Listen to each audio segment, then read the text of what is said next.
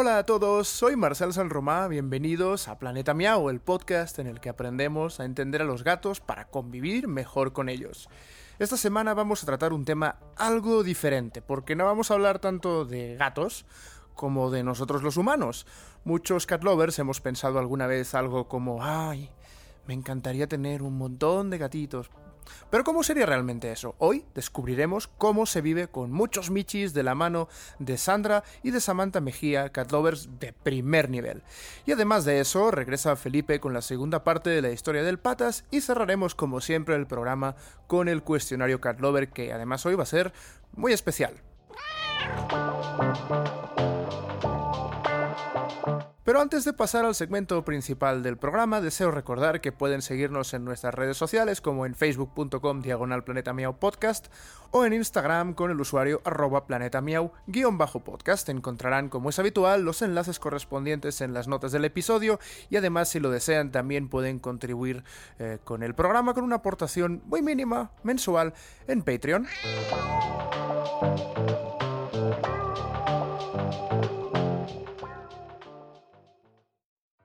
Después de décadas viendo capítulos repetidos de Los Simpson, todo el mundo tiene en mente quién es la loca de los gatos y este personaje caló en nuestra cultura popular al punto que mucha gente bromea con convertirse en ella, pero más allá de las bromas, fuera de las bromas, ¿cómo es realmente vivir con muchos gatos? ¿Qué esfuerzos implica y qué beneficios aporta?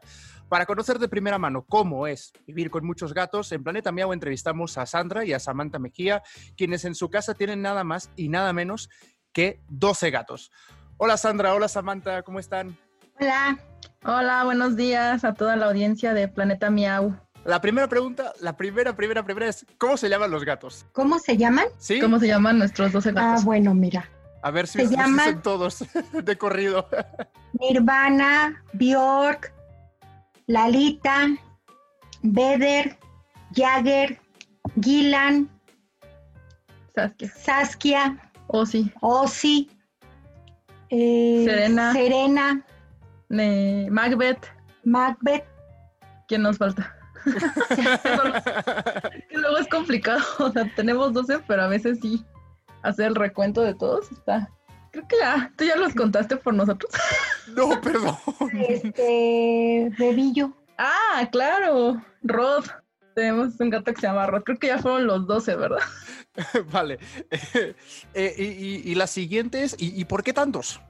Porque han ido llegando solitos, son diferentes historias de vida en realidad, que pues algunos han, han llegado ellos aquí en mal estado y otros pues los hemos mm, recogido de la calle o por Facebook contactan a mis hijas, uno se lo trajo Samantha de por donde trabajaba, una gatita, precisamente esta Sommer. nos faltó Sommer, ¿ves?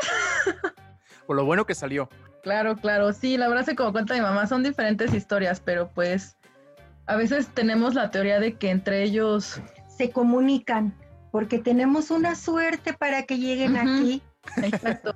Nosotros, bueno, te comentamos, vivimos en una unidad habitacional, o sea, son departamentos, son espacios pequeños, pero pues bueno, aquí están todos contentos y sí, efectivamente tenemos la teoría de que se corre como la voz, de que aquí los cuidamos bien. Oye, ¿en, qué momento... Ah, perdón, ¿en qué momento se dieron cuenta de que ya empezaban a ser muchos gatos? O sea, por ejemplo, ¿en qué momento la gente empezó a decir, wow, cuántos gatos? Mira, honestamente aquí no hemos tenido problema en eso, ¿eh? salvo una que otra cosa, ¿no?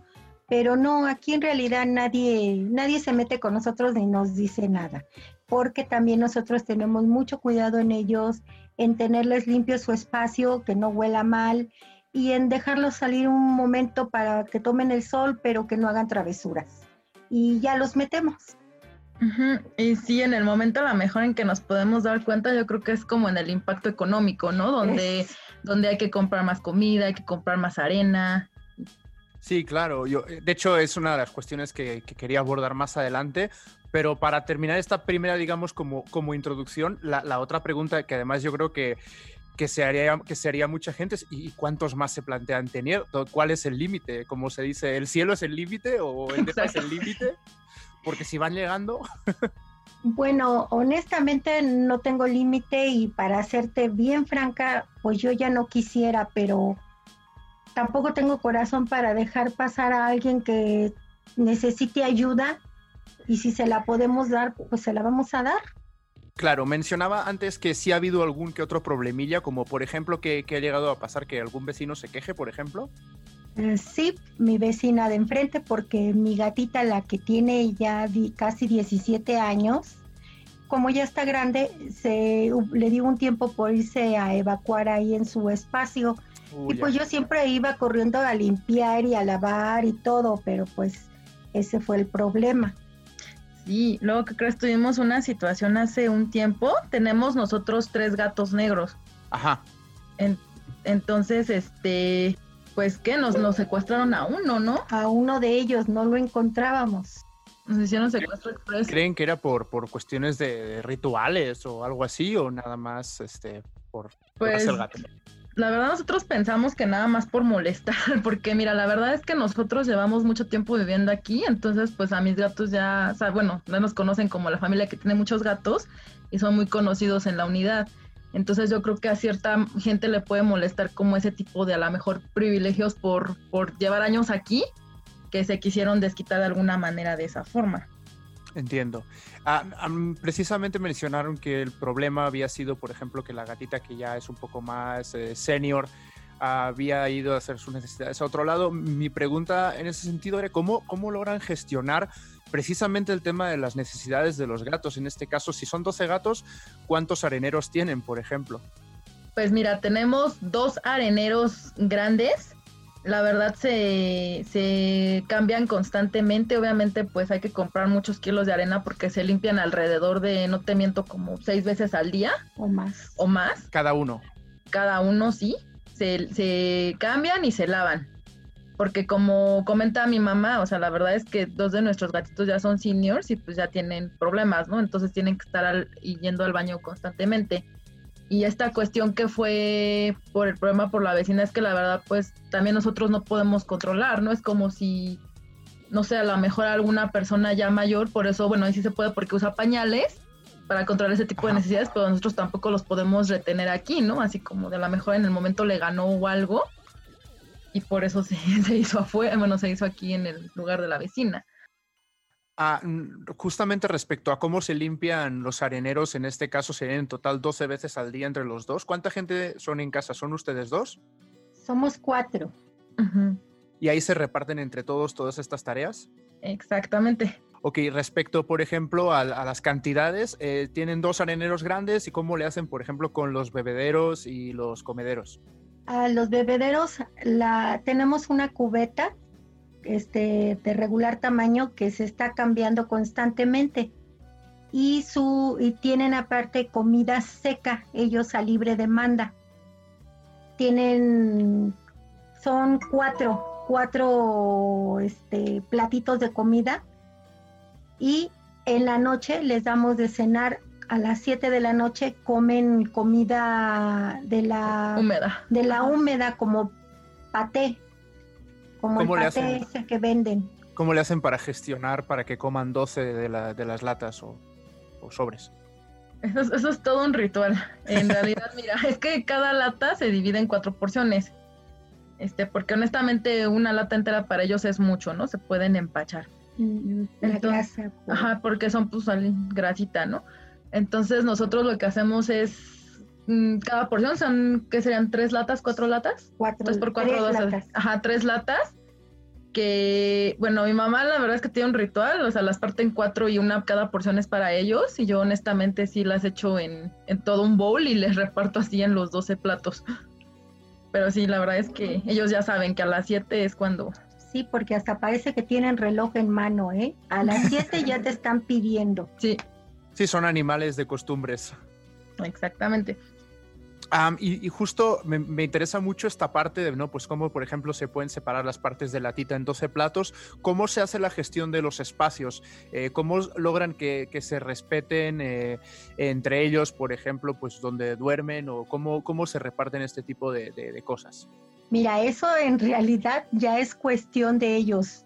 A veces sí hay problemas porque alguno escoge un lugar en especial y el otro quiere estar ahí y hay problemas, pero pues entonces hay que estar separándolos como niños chiquitos, en determinado momento hablar con ellos. Yo, yo hablo con ellos. creo, que, creo que todos hablamos con nuestros gatos. Otra cosa es que lo confesemos en público o no. Sí, claro. No, yo sí, yo sí hablo con ellos y cuando se salen les doy recomendaciones que no se tarden, que no se metan en otros lados. Les, les explico todo, ¿no? Pero aún así imagino que en algún momento puede llegar a haber peleas. Digo, por ejemplo, yo con dos gatos en casa ya estás vigilando que no haya problemas, aunque normalmente se lleven muy bien. No me quiero imaginar con 12. Uy, nos ha tocado de todo, ¿eh? De todo. Porque, por ejemplo, bueno, tengo yo un gato que se llama Gilan. Y es, de hecho, ese gato, imagínate, salió de una persona en Face que la estaban le estaban pidiendo el departamento porque tenía muchos gatos. Entonces tuvo que empezarlos a acomodar. Pero cuando llegó él, la verdad es que, o sea, no inventes, era que muy feral, se agarró a todos mis gatos. La verdad es que hubo muchas peleas en esos meses. Pero yo creo que también él como vio que nosotros pues no éramos malas personas y que pues aquí iba a estar bien, la verdad es que se le fue bajando un poquito el carácter hasta que empezó a pues, aceptar a sus hermanos y aceptar que ya estaba en otro lugar y las peleas disminuyeron. Qué bueno. Sí, porque obviamente luego se agarran, pero... Mencionabas, tengo yo un gato, esa es una, una pregunta que quería hacer. Eh, son cuatro, ¿tienen cada cual como sus gatos? Ah, ¿Se reparten a los gatos quién es, quién es de pues cada cual, quién es responsabilidad de cada cual? ¿O son un poco todos de todos? Mira, son todos de todos, pero las responsabilidades son de todos, pero ellos la verdad es que escogen, ¿no? Con quién, con quién irse. Los gatos. escogen a su mano. Órale. Eh, luego otro tema que, me parece muy interesante tratar es cómo ah, se gestiona los gatos en cuestiones eh, veterinarias. Por ejemplo, eh, si tienen dos areneros, si uno, por ejemplo, se enferma y lo llevas al veterinario, el veterinario luego te pregunta, oye, ¿cómo ha hecho sus heces? O si ha orinado, ¿cómo, puedes hacerle para este tipo de cosas? Pues mira, cuando uno de ellos se enferma, la verdad yo sí estoy al pendiente, me estoy fijando cómo está evacuando, cómo están comiendo, si comen o no comen, si toman agua, si no toman, si orinan o no orinan. Pero sí, bueno, la verdad puedes creer que hasta el olor de las evacuaciones, pues ya las conozco. No, sí lo creo, sí. sí. Ah, respecto también a las enfermedades, otro tema que, me parece también relevante es si yo, por ejemplo, con dos gatos, si a uno se le infecta el ojo, yo ya sé que a los dos días el otro le tendré que dar también gotas, eh, ¿cómo, eh, ¿cómo se extienden este tipo de situaciones cuando tienes 12 gatos? Si ven que uno, por ejemplo, tiene un problema, ¿pueden lograr aislar a todos los demás o tratarlo de forma preventiva o cómo gestionan este tipo de situaciones? Bueno, mira, la verdad es que hasta este momento no nos ha tocado nada de eso, ¿eh? No ha habido ah, infecciones cruzadas aquí, ni mucho menos hasta eso. Y sí, tienen su veterinario, están esterilizados todos y sus vacunas que vienen aquí a ponérselas.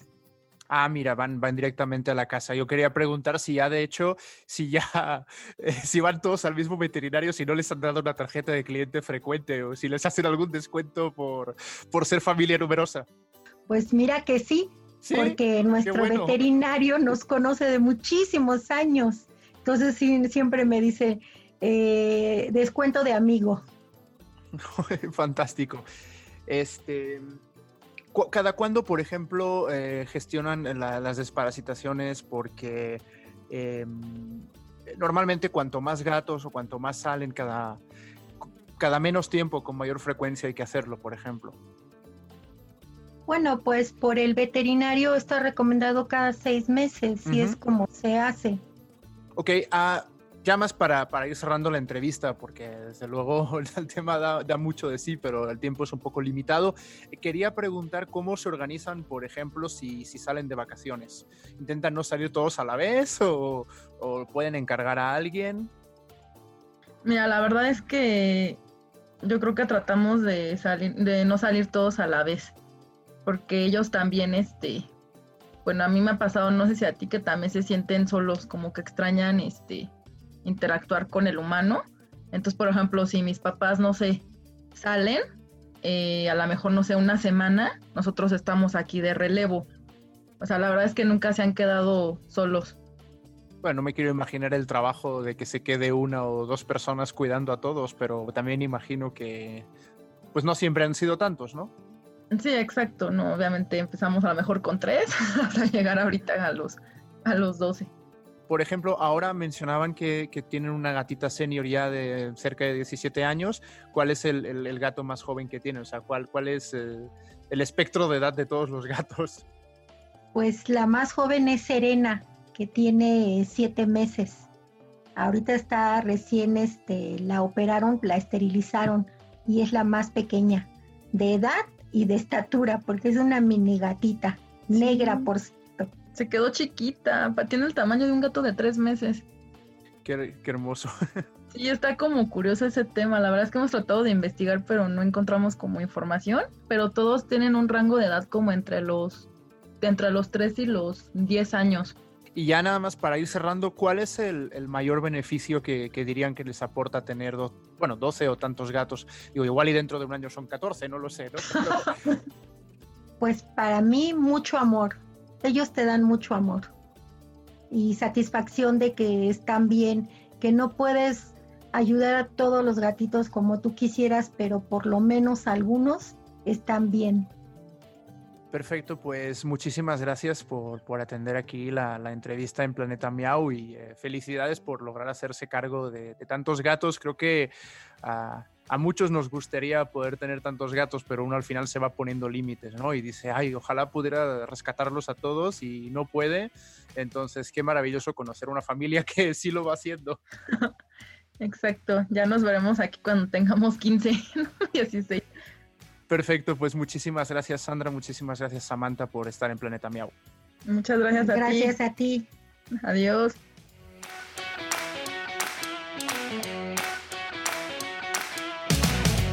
Quiero agradecer de nuevo a Sandra y a Samantha que dejaran a todos sus gatos 15 minutitos para atender a Planeta Miau y ahora solo me queda preguntarles, ¿cómo ven? ¿Ahora sí se animan a rescatar a todos los michis del barrio para darles una mejor vida?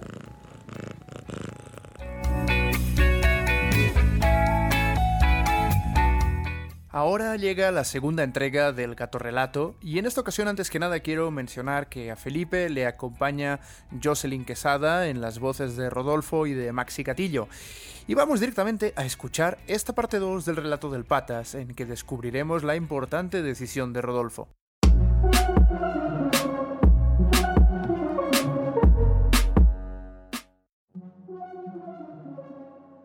El Patas Parte 2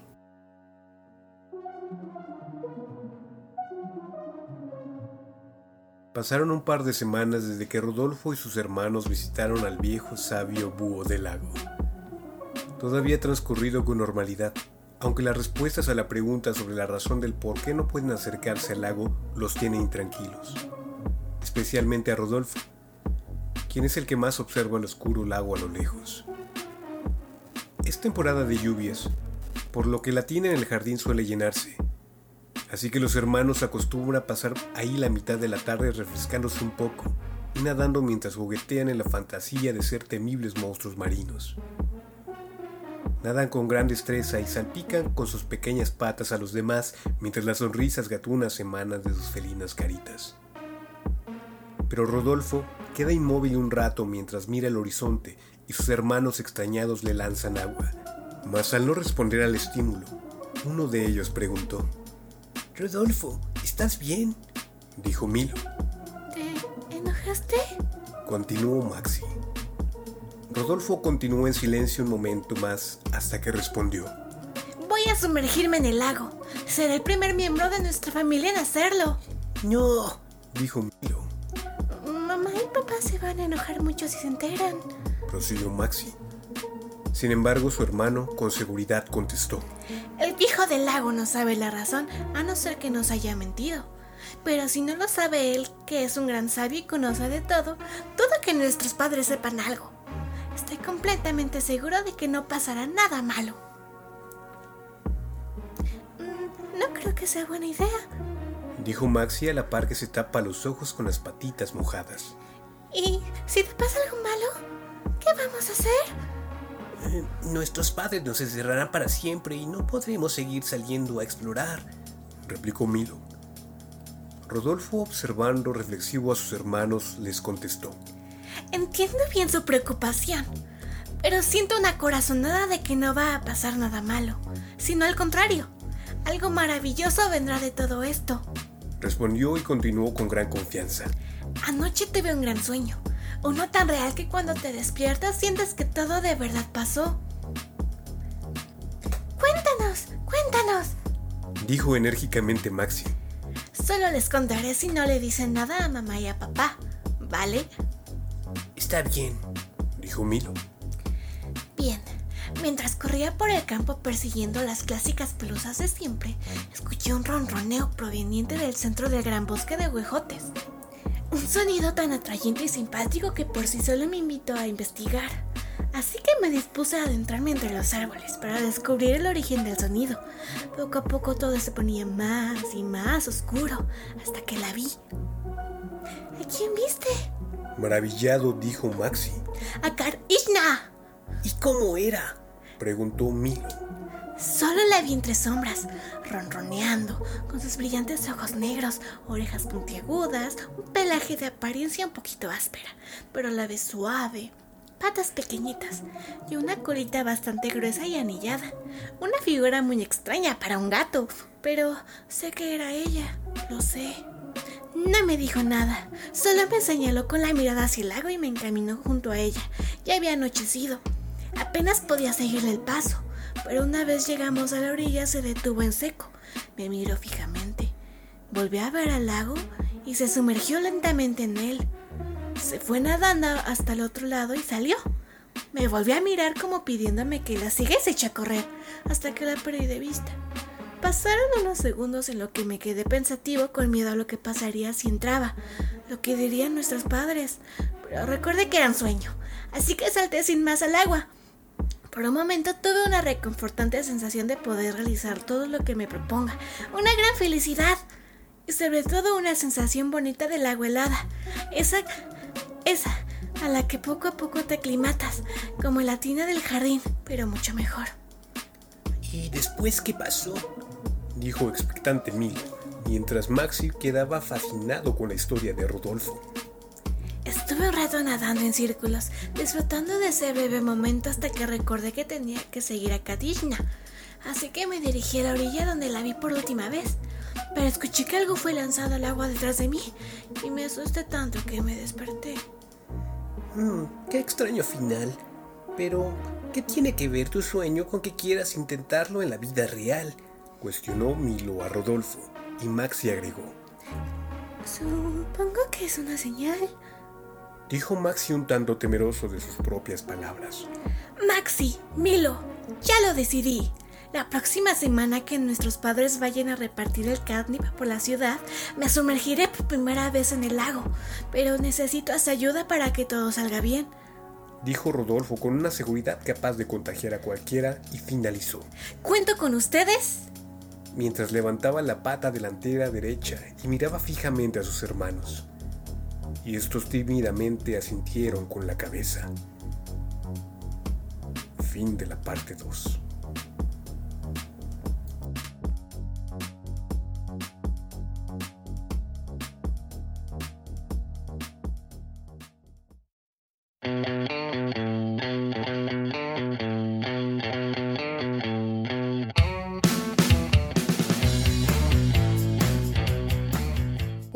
Recibimos a una catlover verdaderamente especial, puesto que ella misma se describe como una futura rockstar.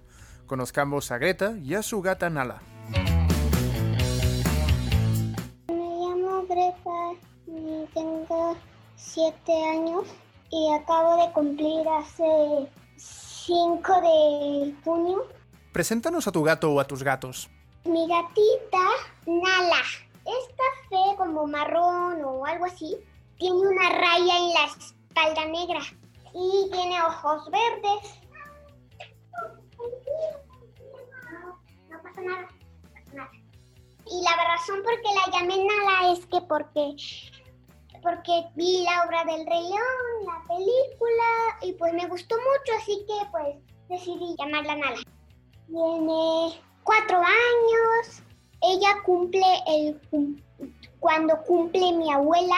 Un día fue el cumpleaños de mi abuela y yo estaba pues obsesionada con los gatitos y me gustaban mucho. Entonces les digo a mis papás que si podríamos tener un gatito y adoptamos una gatita. Cuéntanos alguna historia o alguna anécdota graciosa de tu gato. ¿Qué crees que para que estuviera bien la tuvieron que operar? Ya nunca tuvo gatitos bebés. Se tuvieron que, desafortunadamente, no tuvo bebés. Siempre se porta bien porque mi papá es como su líder de la manada y siempre cuando trae gel o algo así se lo lame. Cuando estamos sentados o se acurruca a un lado de nosotros o, o se encima nosotros y ya luego no nos podemos ni parar. Muy cariñosa. Cuando se acerca como alguien que no ha visto mucho tiempo, se pone casi como medio estresada y, y se trata de, de se está revolviendo entre nuestras piernas porque una vez casi me tira trata de corran, corran o algo así que nos trata de proteger.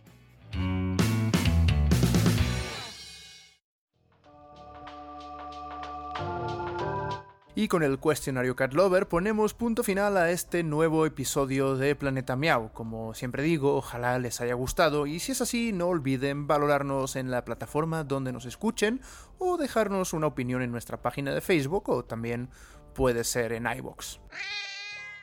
Antes de terminar, quiero mencionar que alojamos el programa en Buzzsprout y que si tú también quieres progresar con tu podcast o empezar uno, esta es una excelente plataforma para hacerlo.